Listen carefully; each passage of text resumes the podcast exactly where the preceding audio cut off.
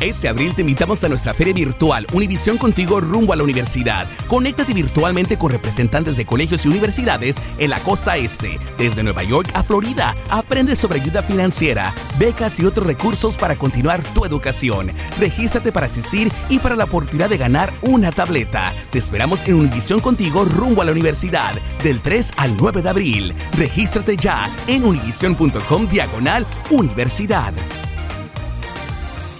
¿Sabías que la línea 988 de prevención de suicidio y crisis ahora ofrece opciones de mensaje de texto y chat en español? Si tú o alguien que conoces está pasando por una situación difícil o por una crisis de salud mental, la línea 988 te conecta con ayuda especializada 24 horas al día, 7 días a la semana. Ahora puedes llamar o textear al 988 o visitar la página línea988.org para hablar con un consejero especializado en tu idioma. Hay esperanza. La línea 988 funciona.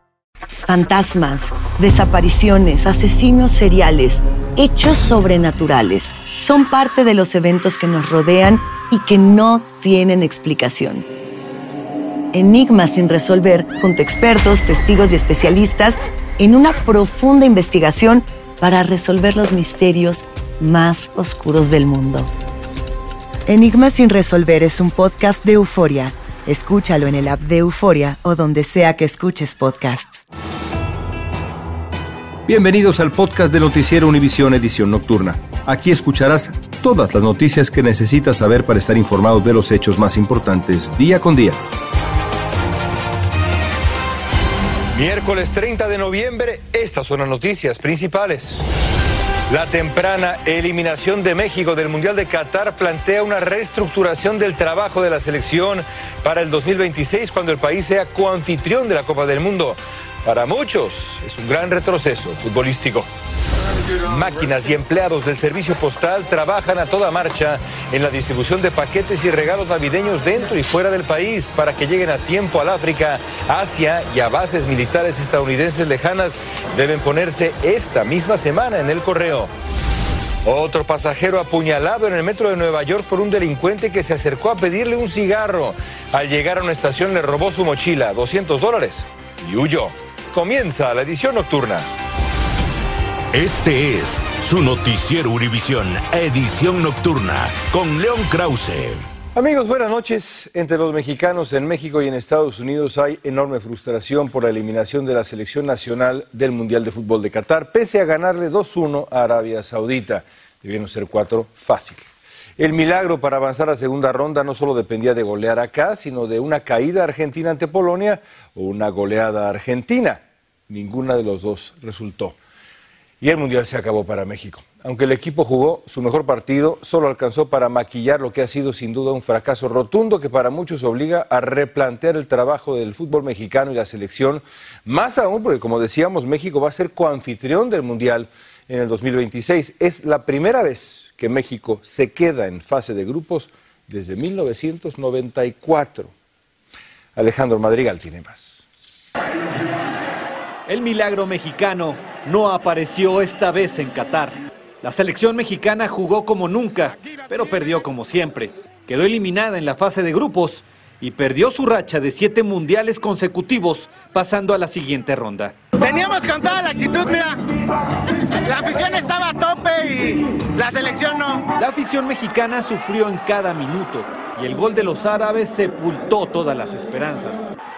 Por su parte estuvo hecha y aseguran que una vez más los jugadores les fallaron y les duele mucho esa indiferencia. Bien triste porque perdió México. Pues ni modo, siendo lo que se pudo, ¿no? Hasta después de cuatro años. Tras el fin de México en Qatar, el director técnico, el argentino Gerardo Tata Martino, muy criticado por cambiar las alineaciones en cada partido y meter a jugadores que no estaban en forma, dijo que su contrato terminó, pero la eliminación no se le perdonará. ¿Por qué nos hacen sufrir así? ¿Eh? ¿Por qué teniendo jugadores y teniendo entrenadores que nomás se vienen a llevar el dinero de México? Ahora la afición mexicana tendrá que esperar cuatro años más para volver a soñar que alguna vez México nos pueda dar una alegría en el deporte más popular de este país. Yo esperaba mucho de México y creía que íbamos a ganar porque Dios siempre me hace el milagro, pero hoy sí no pudo. Este ángel de la independencia sería el escenario para el festejo tricolor, pero hoy hubo tristeza, decepción y desolación. Aunque la afición mexicana que siempre pone de su parte dice que ya está lista para el próximo Mundial. En Ciudad de México, Alejandro Madrigal, Univisión. No se dio el milagro. Entre tanto, Saúl Canelo Álvarez ya tiró la toalla en torno a la controversia absurda que él mismo creó contra Lionel Messi. El boxeador pidió disculpas al goleador y también al país, a Argentina, tras admitir que se equivocó al afirmar que Messi pateó la camiseta de México allá en el vestidor de Argentina. En un mensaje en Twitter dijo que en estos últimos días se dejó llevar por la pasión y el amor que siente por el país e hizo comentarios que estuvieron fuera de lugar. Ahí está lo que dice el Canelo. Tiene razón en disculparse. En Nueva York, cámaras de seguridad de una estación de metro captaron el momento exacto en que un hispano es apuñalado para robarle. La víctima se resistió, pero aún así fue brutalmente agredido por el hombre que huyó con su dinero. Desde Nueva York, Peggy Carranza tiene las imágenes impresionantes y detalles para ustedes de lo que pasó allá. César Martínez es una de las más recientes víctimas de la violencia en el subway de Nueva York. Lo robaron y apuñalaron varias veces cuando viajaba del trabajo a su casa y el asalto quedó captado en cámara. Me dijo, ¿tiene un dólar? Y le digo, no. ¿Tiene cigarrillo? Y yo le contesto también que, que no. Me dijo, ok, so give me your phone, give me your money. El sospechoso se llevó su mochila, 200 dólares y un reloj inteligente. Yo no sentí cuando me cortó, yo sentí cuando vi la sangre después, como a los minutos, de, como a los 10 minutos después. Martínez quedó herido e incapacitado para laborar unas semanas, por lo que recauda fondos en GoFundMe. Yo no puedo ir a regresar al trabajo y además ahora me llamaron del cobro del hospital. Su asalto ocurre cuando los delitos en el sistema de tránsito de Nueva York han aumentado más de 33% con respecto al año pasado. La respuesta de la municipalidad y el Estado ha sido el incremento de la presencia policial. Ahora estamos en el tren correcto, nos estamos moviendo en la dirección correcta, dijo el alcalde Eric Adams. Mientras, la policía aún busca al sospechoso. Recientemente también las autoridades desplegaron un equipo especializado en combatir los hurtos a manos de carteristas, un delito que estaría proliferando en esta época del año. En la ciudad de Nueva York, Peggy Carranza, Univisión. Una legisladora hispana de Nueva York precisamente presentó un proyecto de ley para proteger las solicitudes de asilo de los migrantes y garantizar que se les conceda el derecho elemental a un abogado que los represente en el proceso. Blanca Rosa Vilches tiene detalles de esa iniciativa y nos va a explicar por qué es tan necesaria para los migrantes indocumentados. Vean. Esta es la dirección. Las Cortes de Inmigración no ofrecen los servicios de un abogado de oficio para quienes sustentan sus casos ante un juez. Y muchas veces eso puede marcar la diferencia entre ganar la solicitud o no, según dicen las estadísticas. No conoce, por ejemplo, el marco legal eh, la necesidad de corroborar el testimonio, la preparación de un caso apropiadamente, cómo debe presentarse al juez, qué puede preguntarle el juez, qué puede preguntarle la fiscalía, cómo responderlo. Es muy serio. Por eso, esta asambleísta presentó el proyecto de ley para proteger las solicitudes de asilo y conceder el derecho a que un abogado lo acompañe. En este momento ya tenemos dinero para proyectos de eh, ayuda legal para los inmigrantes. En este momento están más o menos en 15 millones de dólares al año en Nueva York, pero no es suficiente. Se incrementaría el primer año después de pasar esta ley a 50 millones. Nueva York ocupa el cuarto lugar de la nación en retrasos de estos casos. Aquí en Nueva York son 180 mil los casos retrasados en las cortes de inmigración. Adicional a eso, este verano llegaron 21 mil nuevos inmigrantes enviados por el gobernador de Texas. Adicional al problema, la correspondencia que les envían los jueces de inmigración llegan aquí a las oficinas de la Cruz Roja, retrasando con eso todo su proceso legal.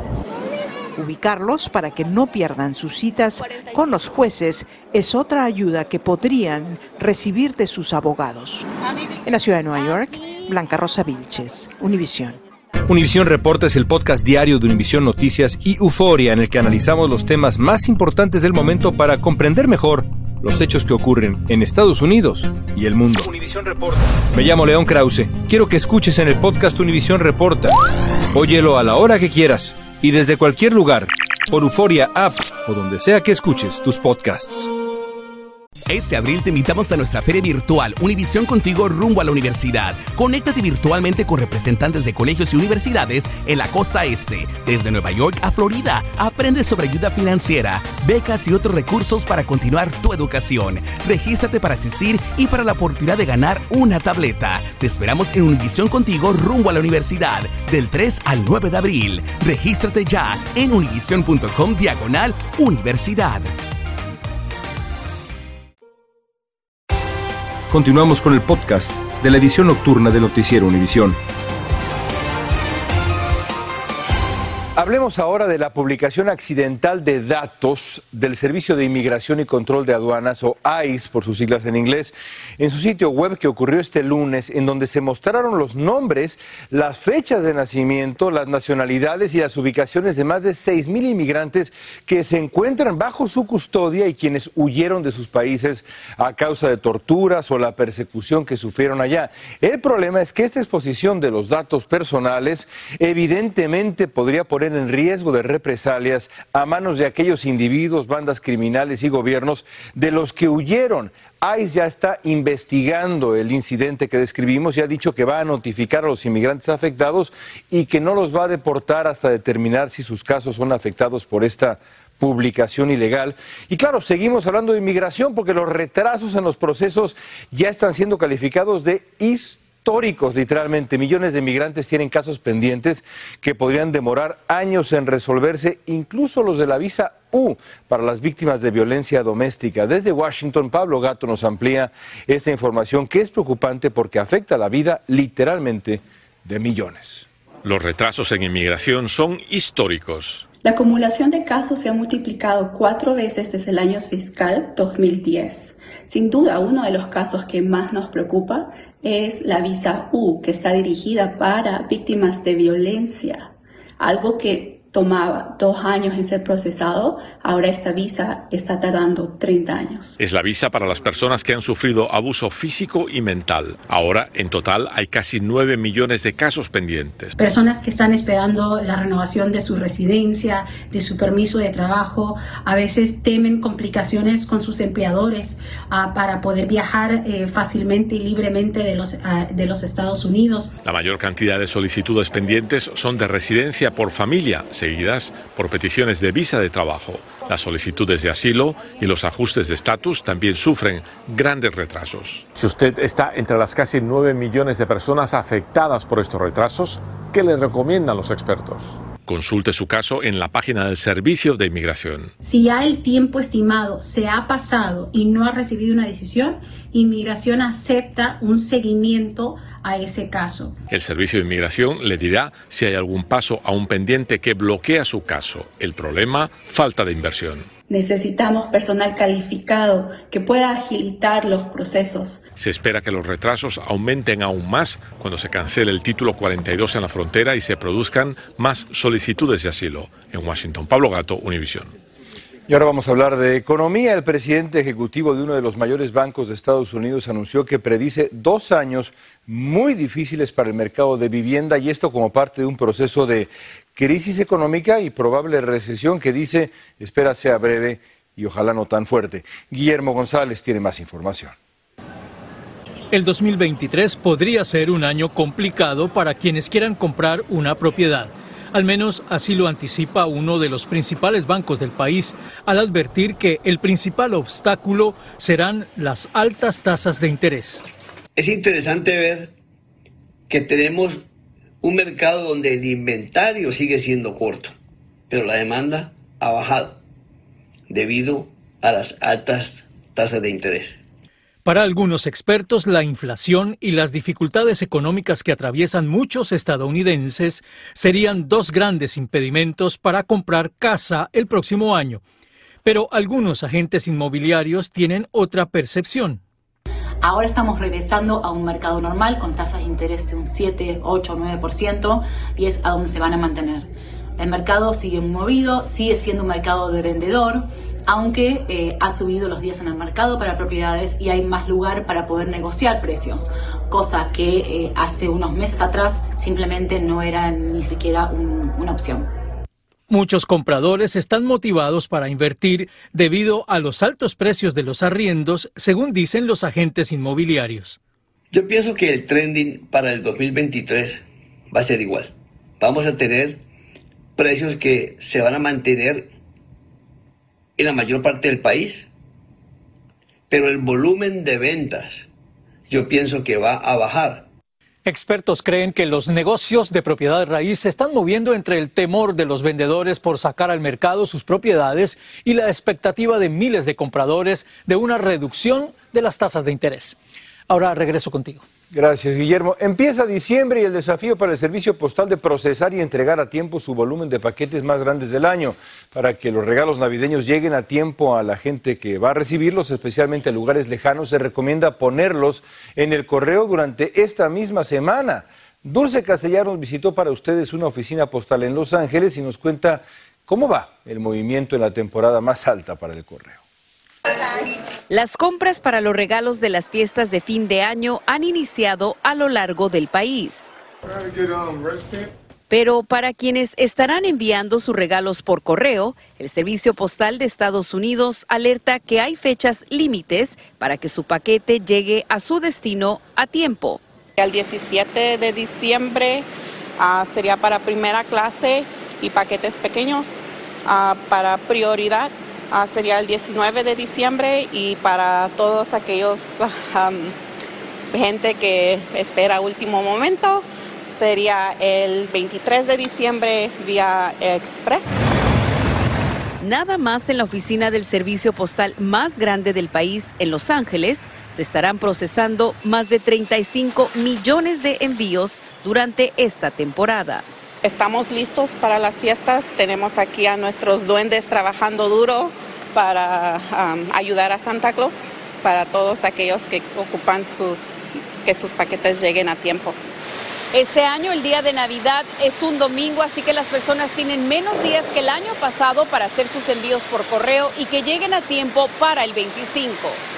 Los otros transportistas grandes como UPS y FedEx, al igual que las tiendas minoristas, tienen sus propios plazos de envío. Algunos, como Faustino Ramírez, quien manda regalos hasta México, dijo que ya cumplió con enviarlos. Ya porque como lo mando por, por viaje, por tierra, ya lo mandé. La recomendación es no dejar las compras para el último momento, ya que eso podría impedir que su ser amado reciba su regalo el día de Navidad. En Los Ángeles, Dulce Castellanos, Univisión. Y mientras tanto, San Francisco va a contar con agentes de alta tecnología para abordar situaciones de extrema emergencia. Hablamos de robots a control remoto equipados con auténtica fuerza letal para enfrentar terroristas, francotiradores o pistoleros que pongan en peligro vidas de seres humanos. Jefes de alto mando manejarán estos robots solo cuando se hayan agotado otras opciones para someter al sospechoso violento potencial del que estamos hablando. Luis Mejí tiene más para ustedes. Hay robots que mueven cajas, otros suben escaleras y también algunos que fabrican automóviles. Pero desde hoy en San Francisco habrá robots autorizados para matar. Los supervisores de la ciudad aprobaron que los robots de la policía usen fuerza letal, permitiendo que se les equipe con explosivos para intervenir en situaciones altamente peligrosas. Mirna Melgar votó en favor. Tiene que ser una situación inusual, donde hay peligro a la población en general, o sea, una situación terrorista o una persona donde hay este, la posibilidad de muerte de muerte de varias personas inocentes en la población. La policía dijo en un comunicado que no tiene planes de instalar ningún tipo de armas de fuego en los robots, agregando que potencialmente se los podría armar con explosivos para entrar a edificios fortificados donde haya sujetos violentos y peligrosos. Aquí en la alcaldía no todos los supervisores que consideraron la medida están de acuerdo. Ocho votaron en favor, tres en contra. Es que, aunque la policía dice que solamente lo van a usar en casos extremos, el tema de armar a los robots es controvertido. Los críticos dicen que es una forma más de militarizar a la policía. Para algunos supervisores, el cambio hacia los robots letales es difícil de entender. Para algunos residentes de la ciudad, también. Un robot que te vaya a matar, no, para mí no es, no es algo lógico. La policía de la ciudad tiene una nueva arma, una joya tecnológica que todos esperan nunca se tenga que usar. En San Francisco, Luis Mejid, Univisión. Un segundo menor de edad murió tras un tiroteo el sábado por la noche en Atlanta, Georgia. Según el Departamento de Policía, Cameron Jackson, de 15 años, fue una de las seis víctimas tiroteadas que se encontraba además en estado crítico desde el incidente. Sion Charles, de 12 años, murió en el lugar de los hechos. Los adolescentes eran parte de un grupo que fue escoltado afuera de una propiedad por violar el toque de queda para menores del distrito comercial. Qué terrible. Exalumnos y estudiantes actuales de la Universidad de Yale demandaron a la universidad por presionarlos a ellos y a otros para que abandonaran los estudios debido a enfermedades mentales. La demanda pretende obligar a Yale a cambiar sus políticas en torno a los estudiantes que padecen enfermedades mentales y que se consideren ilegales sus acciones actuales. La universidad, de gran y larga historia, respondió que trabaja en cambios de política que respondan al bienestar emocional y financiero de sus alumnos. ¿Intentas siempre encontrar respuestas para los oscuros misterios que nos rodean? Desapariciones, asesinos seriales, crímenes, pactos. Te invitamos a indagar junto a un grupo de expertos y especialistas en los hechos sobrenaturales que te desvelan. Enigma sin resolver es un podcast de euforia. Escúchalo en el app de Euforia o donde sea que escuches podcast. Gracias por escucharnos. Si te gustó este episodio, síguenos en Euforia, compártelo con otros, públicalo en redes sociales y déjanos una reseña. Este abril te invitamos a nuestra feria virtual Univisión Contigo rumbo a la universidad. Conéctate virtualmente con representantes de colegios y universidades en la costa este, desde Nueva York a Florida. Aprende sobre ayuda financiera, becas y otros recursos para continuar tu educación. Regístrate para asistir y para la oportunidad de ganar una tableta. Te esperamos en Univisión Contigo rumbo a la universidad del 3 al 9 de abril. Regístrate ya en univision.com diagonal universidad.